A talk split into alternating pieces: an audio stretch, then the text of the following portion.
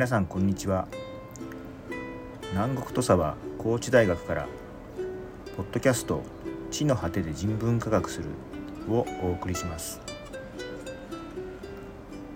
今回は専門科目を履修するについて語った話です。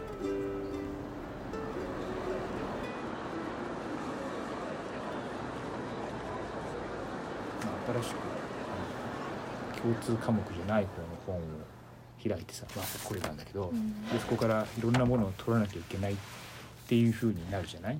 でそれに対してどのように受け止め どのように臨んだのかって話をちょっと記憶を喚起するべく少しあのこの科目履修案内に書いてあることを少し説明をするのでなんとなくあそうだったかなと思ってもらいたいんだけどで2年生に上がると新たな専門科目っていうのがどうも取れるらしいっていうふうになるよね科目一覧表で開校あ履修開始年次2っていうのが出てきててで卒業するために必要な単位の中でこれをきちんと取っときなさいみたいなのが出てくるよね。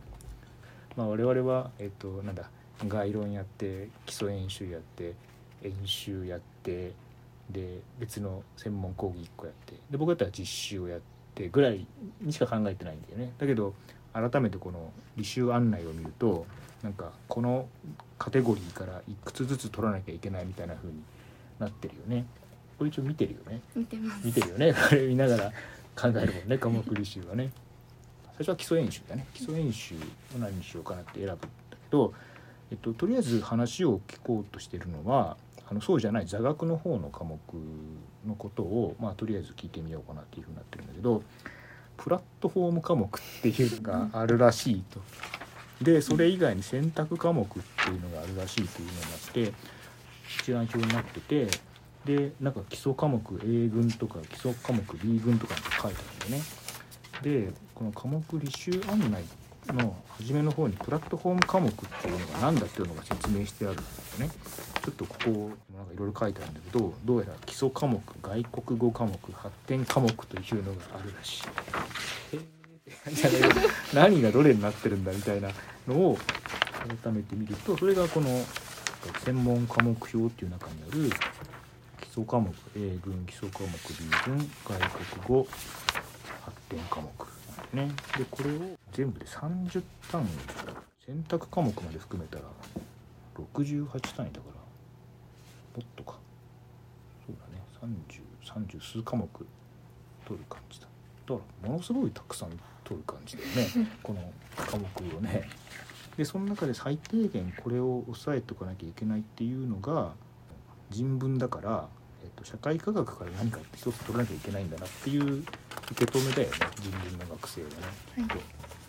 で外国語科目を2つ取って発展科目というのを取らないといけないらしいと。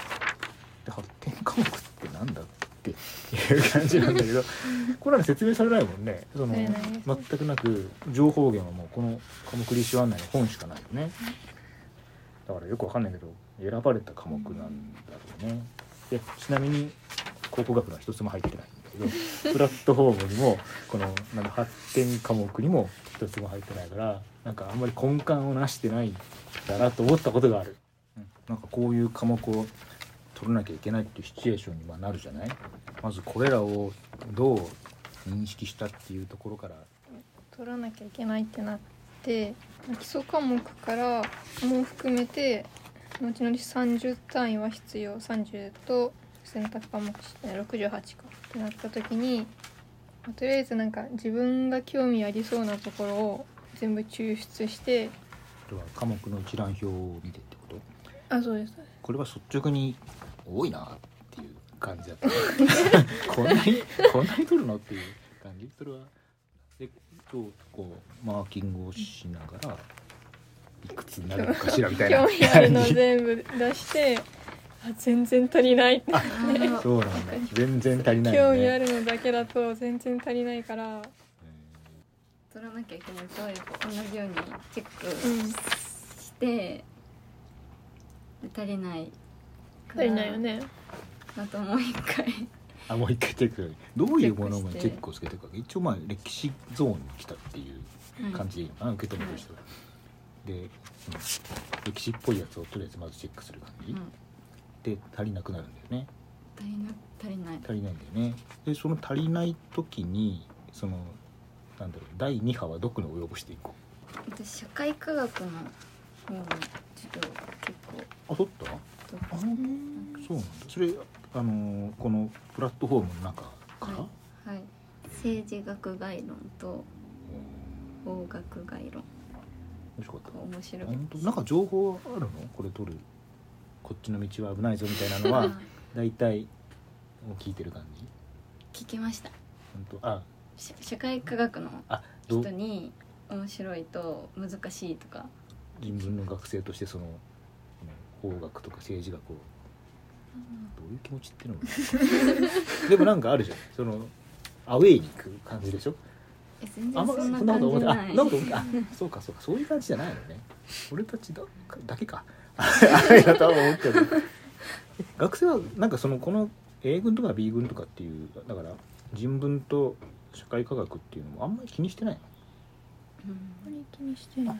そうなんだ人文のまあちょっと毛色が違うのは思いますけどうん。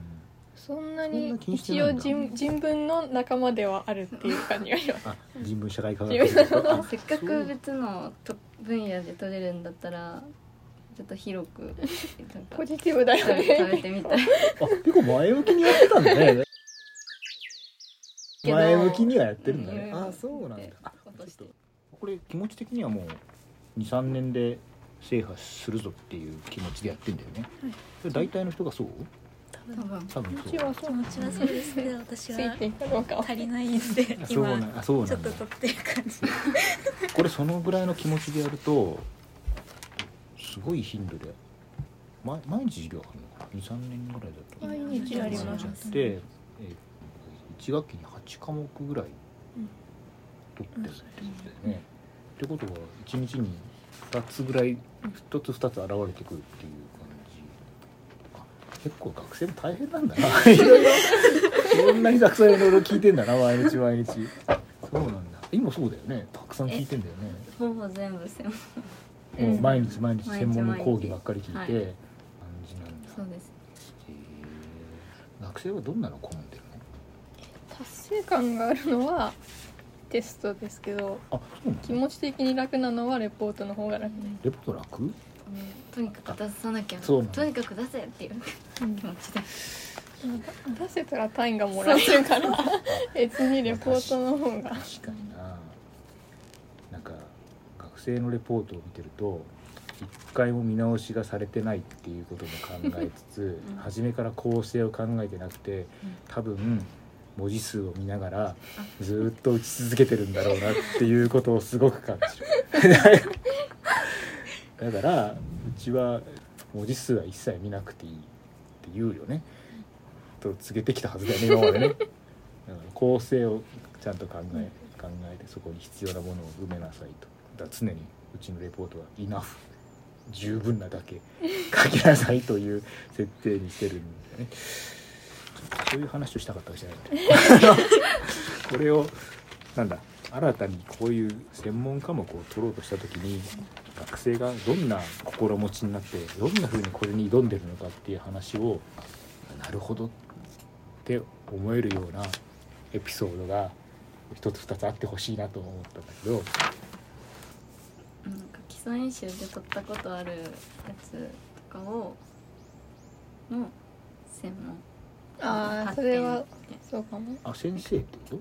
先生とかなんか内容が近かったりしたらそれを取りやすい専門だとなんか難しそうだけど基礎なんかもうちょっと共通の教育のやつで取ったことあるやつだったらついていけるかもみたいに、でそういうの中心に。不安が先に立ってるんだねそのついついていけるかも。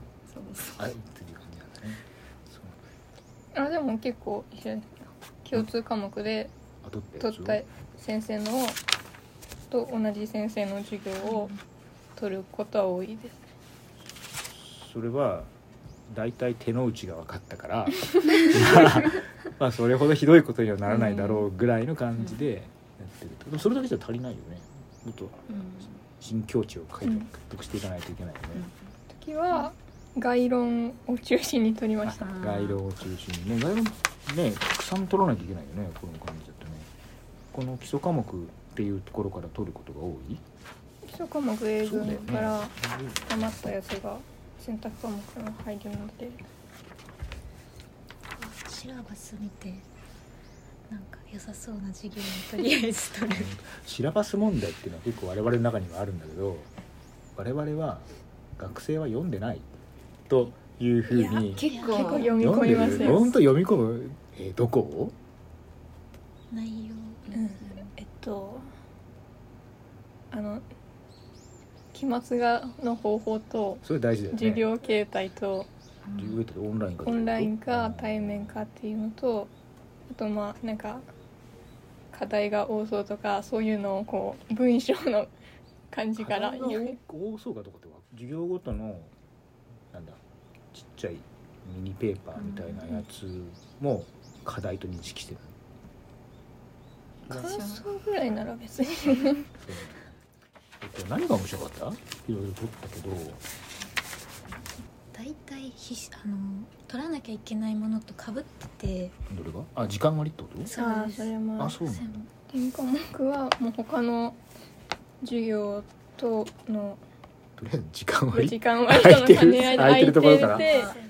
なるべく興味が持てそうなやつで探して